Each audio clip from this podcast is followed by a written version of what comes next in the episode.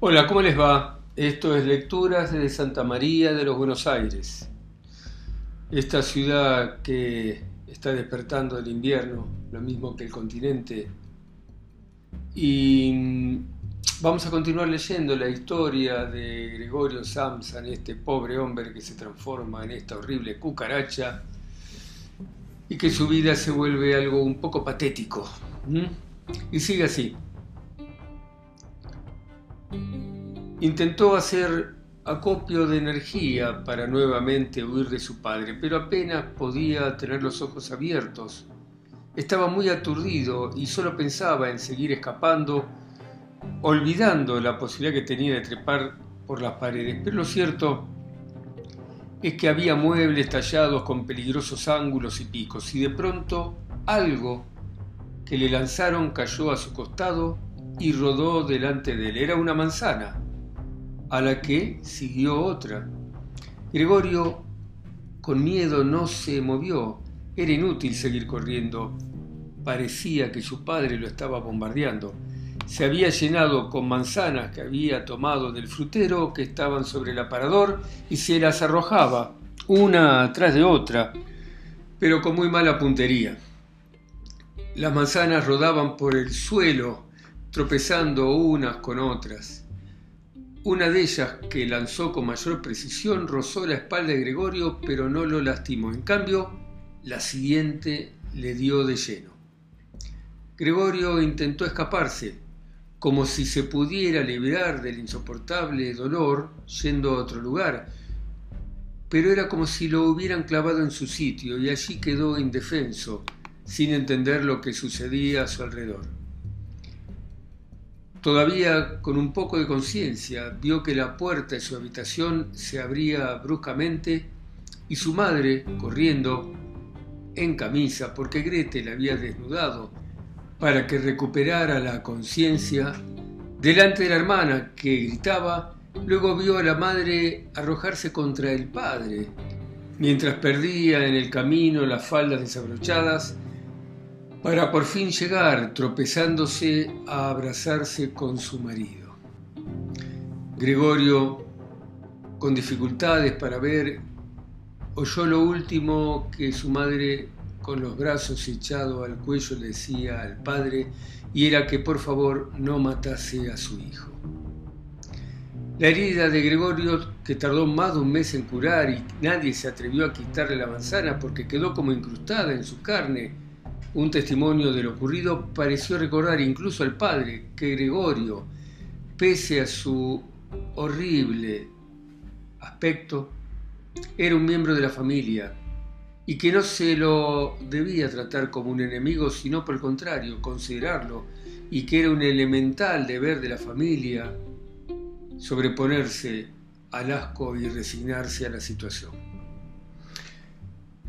Aun cuando por la herida había mermado tal vez para siempre su capacidad de moverse, aun cuando ahora precisaba, como un viejo tullido, varios minutos para cruzar la habitación y no podía ni soñar en volver a trepar por las paredes, Gregorio tuvo, en ese momento en que su estado había empeorado, una compensación que le pareció adecuada. Por la tarde la puerta del comedor, en la que él tenía los ojos fijos, desde una o dos horas antes se abría y él, tirado en el piso de su habitación a oscuras, sin que los demás pudieran verlo, podía mirar a su familia alrededor de la mesa, escuchar sus conversaciones. Claro que las conversaciones no eran las conversaciones animadas de otros tiempos que Gregorio extrañaba durante sus viajes en los horribles cuartos de hotel, cuando caía cansado sobre las sábanas de una cama extraña. Ahora las noches eran monótonas y eran tristes. Poco después de cenar, el padre dormía en el sillón y la madre y la hermana se hacían señas de silencio. La madre, inclinada cerca de la luz, cosía para una tienda y la hermana, que era ahora dependienta, estudiaba por las noches estenografía y francés con el objeto de conseguir un puesto mejor que el que tenía. De vez en cuando el padre se despertaba y como si no se diera cuenta que se había quedado dormido, le decía a la madre, estás todo el tiempo cosiendo. y se volvía a dormir enseguida mientras la madre y la hermana, muertas de cansancio, sonreían. El padre se negaba a quitarse ni siquiera en la casa el uniforme azul, y mientras la bata inútil colgaba de la percha, él dormía completamente uniformado, como si quisiera estar listo y esperase incluso una orden de sus jefes. De este modo el uniforme, que al principio ya no era nuevo, se fue ajando con rapidez a pesar de los cuidados de la madre y de la hermana. Gregorio se pasaba horas enteras mirando aquel traje lustroso, lleno de manchas, pero con los botones dorados relucientes, en el cual su padre dormía incómodo, pero tranquilo. A las diez, la madre trataba de despertar al padre para convencerlo de que se acostara y durmiera como correspondía, cosa que él necesitaba porque entraba a trabajar a las seis de la mañana. Pero el padre, obstinado como siempre, insistía en permanecer más tiempo a la mesa, pese a que se dormía constantemente y al trabajo que costaba hacerle cambiar el sillón por la cama de la habitación. Sin oír los argumentos de la madre y de la hermana, seguía allí con los ojos cerrados, dando cabezazos. La madre le tiraba de la manga, diciéndole al oído palabras tiernas, la hermana interrumpía su tarea para ayudarla, pero nada servía porque el padre se hundía todavía más en su sillón y no abría los ojos hasta que las dos mujeres lo tomaban de los brazos. Entonces las miraba y decía, pero qué vida, ni siquiera en los últimos años de mi vida voy a poder estar tranquilo. Y penosamente, como si llevaran una carga que pesaba mucho, se levantaba, se apoyaba en la madre y la hermana, y se dejaba acompañar hasta la puerta de la habitación. Allí les indicaba con un gesto que ya no eran útiles y seguía caminando solo mientras las dos mujeres dejaban lo que estaban haciendo e iban tras él para ayudarlo. ¿Quién en esa familia agotada por el trabajo hubiera podido dedicar algún tiempo más a Gregorio, al que solo se le dedicaba lo necesario? La vida doméstica se redujo cada vez más.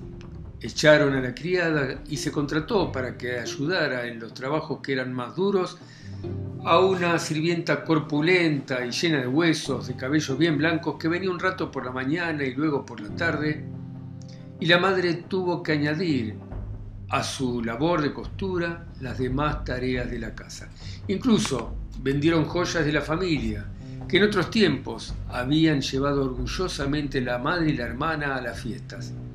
Gregorio se enteró de todo esto por los comentarios del resultado de las ventas en una de las conversaciones nocturnas. Pero el mayor motivo de tristeza era siempre la imposibilidad de dejar aquella casa, demasiado grande en las circunstancias actuales, ya que no había forma de sacar de allí a Gregorio. Sin embargo, Gregorio se daba cuenta de que no era él el impedimento para la mudanza, ya que lo podían transportar en un cajón con agujeros para respirar. La verdadera razón era que no querían asumir que habían sido alcanzados por esta tragedia, que no tenía ningún antecedente en el círculo de sus parientes y conocidos. La desgracia estaba con ellos el padre tenía que ir a buscar el desayuno de los empleados humildes del banco. La madre cosía ropa para gente desconocida y la hermana se pasaba el día detrás de un mostrador atendiendo los caprichos de la clientela.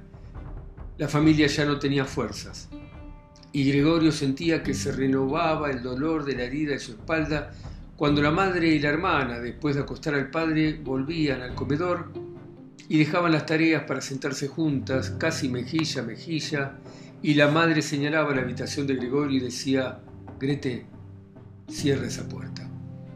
Y Gregorio volvía a estar en la oscuridad mientras en la habitación de al lado las dos mujeres lloraban o se quedaban mirando fijamente la mesa. Gregorio casi nunca dormía, ni de día ni de noche. A veces pensaba que la puerta de su cuarto se iba a abrir y él que se iba a encargar de nuevo como antes de los asuntos de la familia.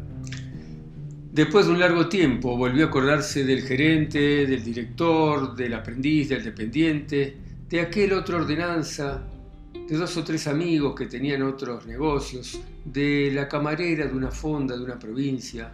También tuvo el recuerdo pasajero de la cajera de una sombrerería a quien había cortejado, pero sin demasiado empeño. Todas esas personas se mezclaban en su mente con otras extrañas que había olvidado hacía mucho tiempo, pero ninguna lo podía ayudar ni a él ni a su familia. Y se sentía aliviado cuando lograba apartar el recuerdo. Después también dejaba de preocuparse por su familia y solo sentía hacia ella la irritación que le producía la poca atención que le prestaban. No había nada que lo satisfaciera, sin embargo, hacía planes para llegar a la despensa y apoderarse, aunque sin hambre, de las cosas que le pertenecían realmente. La hermana ya no se preocupaba de buscar alimentos para su gusto antes de irse a trabajar a la mañana y a la tarde, empujaba con el pie cualquier cosa dentro de la habitación y cuando regresaba sin mirar si Gregorio había probado la comida, lo cual era lo más frecuente, o si ni siquiera le había tocado, recogía los restos con una escoba. La habitación la arreglaban de noche y la arreglaban apresuradamente. Las paredes estaban sucias y el polvo y los desperdicios se amontonaban en los rincones. En los primeros tiempos, cuando entraba Grete, Gregorio se situaba en el rincón en el que había más suciedad. Pero ahora podía permanecer semanas enteras sin que ella se preocupara porque al parecer estaba decidida a no limpiar más. En algo que era completamente nueva en ella, pero que se había extendido a toda la familia, no admitía que ninguna otra persona se ocupara del arreglo de la habitación. Un día la madre quiso limpiar el cuarto de Gregorio, tarea para la cual tuvo que ocupar muchos vales de agua mientras Gregorio estaba amargado e inmóvil debajo del sofá molesto por la humedad. Pero en cuanto Grete, al regresar por la tarde, notó el cambio en la habitación, se sintió ofendida, entró en el comedor y sin escuchar las explicaciones de la madre, Lloró con tanta fuerza y desconsuelo que sus padres se asustaron. El padre, a la derecha de la madre, le reprochó que no hubiera cedido el cuidado de la habitación de Gregorio a Grete, y la hermana a la izquierda dijo que ya no podía encargarse de limpiar la habitación. La madre quería llevar al dormitorio al padre, que no terminaba de tranquilizarse, y la hermana seguía llorando dando puñetazos en la mesa, mientras Gregorio silbaba de rabia porque nadie se había acordado de cerrar la puerta para evitarle aquel espantoso espectáculo. Pero si la hermana, cansada por el trabajo, también estaba extenuada de cuidar a Gregorio, no tenía por qué reemplazar a la madre, ni Gregorio tenía por qué sentirse abandonado, porque para eso tenían una asistenta. Era una viuda vieja, muy flaca, a quien sin embargo sus huesos debían de haberle permitido resistir las amarguras de la vida, no sentía hacia Gregorio nada de repulsión. Sin que ello pudiese deberse a curiosidad, un día abrió la puerta de la habitación de Gregorio, que, en su sorpresa y aunque nadie lo perseguía, empezó a correr de un lado a otro, a pesar de que la mujer estaba quieta con las manos sobre el vientre. Desde entonces, a la mañana y a la tarde, abría de pronto la puerta y miraba a Gregorio. Al principio incluso le decía palabras que ella creía cariñosas, como ven aquí, insecto horrible. Gregorio no respondía a la llamada, sino que permanecía quieto, como si ni siquiera hubieran abierto la puerta. Cuánto mejor hubiera sido que le dijesen a la sirvienta que tenía que limpiar todos los días el cuarto en lugar de molestarlo. Una mañana muy temprano, cuando una lluvia golpeaba con rabia los cristales, la asistente lo molestó más que de costumbre y Gregorio se molestó tanto que se volvió contra ella y aunque débilmente se puso en disposición de atacarla. Sin embargo, en vez de asustarse, la mujer tomó una silla que estaba junto a la puerta y con la boca abierta esperó, mostrando claramente que tenía el propósito de no cerrarla hasta no haber golpeado a Gregorio en la espalda con la silla. No te acercas, ¿eh? Dijo al ver que Gregorio retrocedía, y despacio volvió a poner la silla en un rincón. Gregorio había perdido el apetito. Pasaba junto a los alimentos, pero apenas tomaba bocado, lo dejaba en su boca un tiempo y casi siempre lo escupía. Al principio pensó que su desgano era por la depresión que le daba el estado de su habitación, pero se acostumbró muy rápido al aspecto que tenía. Habían adoptado la costumbre de poner ahí las cosas que molestaban en otra parte, que no eran muchas, porque uno de los cuartos había sido alquilado a tres huéspedes. Eran señores formales, con barba, que cuidaban que reinase el orden más escrupuloso, no solo en su habitación, sino en toda la casa y especialmente en la cocina. No soportaban las cosas inútiles y mucho menos la suciedad. Como habían traído con ellos parte de sus muebles, así es necesario, la mayoría de los muebles que no se podían vender de la familia, pero que tampoco quería tirar. Y todo eso había ido a parar a la habitación de Gregorio junto al tacho de basura. Lo que de momento no se iba a utilizar, rápidamente lo tiraban a la habitación de Gregorio, que por lo general no veía quién lo hacía, sino la mano que lo sujetaba. Quizá la asistente en algún momento pudiera volver alguna de aquellas cosas cuando tuviese tiempo, tal vez las pensaba tirar todas juntas. Pero el hecho es que permanecían allí, donde las habían tirado, lo que determinaba que Gregorio cada vez tuviera menos espacio en su habitación y que cada vez que se movía para esquivar los objetos quedara tremendamente cansado y sin ganas de moverse durante horas. A veces los huéspedes cenaban en casa en el comedor, con lo cual la puerta que daba a la habitación de Gregorio quedaba cerrada. Pero esto a Gregorio le importaba poco, porque algunas noches en que la puerta estaba abierta, él aprovechaba y estaba acostado en el rincón más oscuro de su habitación. Un día, la sirvienta dejó la puerta un poco abierta y así siguió cuando los huéspedes entraron por la noche y prendieron la luz. Se sentaron a la mesa y en los sitios que antes ocupaba padre, madre y Gregorio, tomaron las servilletas y los cubiertos. Acto seguido, llegó la madre con carne y la hermana con una fuente de papas. Los huéspedes se inclinaron sobre las fuentes de comida como si quisieran probarla antes de servirse, y eso fue lo que hizo el que llevaba la voz cantante, tomó un trozo de carne de la fuente, la cortó para ver si estaba tierna o para ver si había que devolverla a la cocina. Mostró su aprobación y padre y madre respiraron aliviadas. La familia comía en la cocina. El padre, antes de dirigirse a esta, entró en el comedor, saludó a los huéspedes. Ellos se levantaron y dijeron algo, pero ya solos comieron en silencio. A Gregorio le resultaba muy raro escuchar entre los ruidos de la comida el de los dientes, como si una hermosa mandíbula de nada sirviera sin ellos. Qué hambre tengo, pensó. Pero no es esto lo que me gusta. ¿Cómo come esta gente y yo me muero de hambre? Aquella noche, Gregorio escuchó tocar el violín en la cocina. Ya habían acabado los huéspedes de comer, el que estaba en el medio había sacado el diario y le había dado una hoja a cada uno, y todos leían y fumaban en sus asientos. Pero al oír el violín se levantaron, fueron hasta la puerta y se quedaron allí parados escuchando. ¿A los señores les molesta? dijo el padre que se había dado cuenta que estaban allí. De ser así, podemos parar. No, todo lo contrario, no querría la señorita venir a tocar acá, que sería mucho más cómodo, pero por supuesto, dijo el padre, como si él mismo fuera el violinista. Los huéspedes volvieron al comedor y llegó el padre con el atril, la madre con las partituras y la hermana con el violín.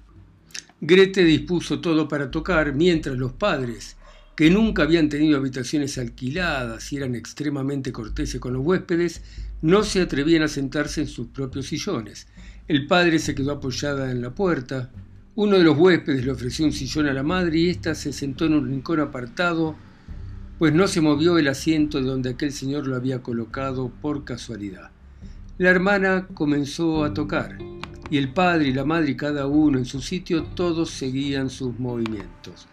A Gregorio lo trajo la música, se atrevió a avanzar un poco y de golpe se encontró en el comedor. No le sorprendía la poca consideración que tenían los demás. Por otra parte, ahora más que nunca tenía motivo para ocultarse, porque el estado de su habitación era espantoso y él tenía pegado en el dorso pelos, hilachas y restos de comida por la suciedad reinante. Su indiferencia hacia todos era muy grande A pesar del estado en que se hallaba, no se avergonzó lo más mínimo al arrastrarse por el suelo limpio. Aunque la verdad era que nadie se fijaba en él, porque la familia estaba absorta en el violín y los huéspedes que al principio se habían colocado con las manos en los bolsillos, se pararon cerca del atril siguiendo las notas y seguramente molestaban a su hermana. Pero no tardaron en ir hacia la ventana, observados por el padre, a quien esta actitud lo molestaba bastante porque parecía que su deseo de escuchar buena música había sido defraudado que empezaban a cansarse y que solo por cortesía seguían allí. Especialmente el modo en que echaban el humo en sus cigarros delataba gran nerviosismo. Sin embargo, qué bien que tocaba Grete. ¿Sería una fiera que la música emocionaba a Gregorio de tal modo? Era como si ante él se abriese un camino que habría de conducirle a un alimento que nunca había probado. Estaba decidido a llegar hasta su hermana, a tirarle de la falda y hacerle entender que tenía que ir a su cuarto con el violín porque solamente él apreciaba su música y no le dejaría marcharse mientras viviese.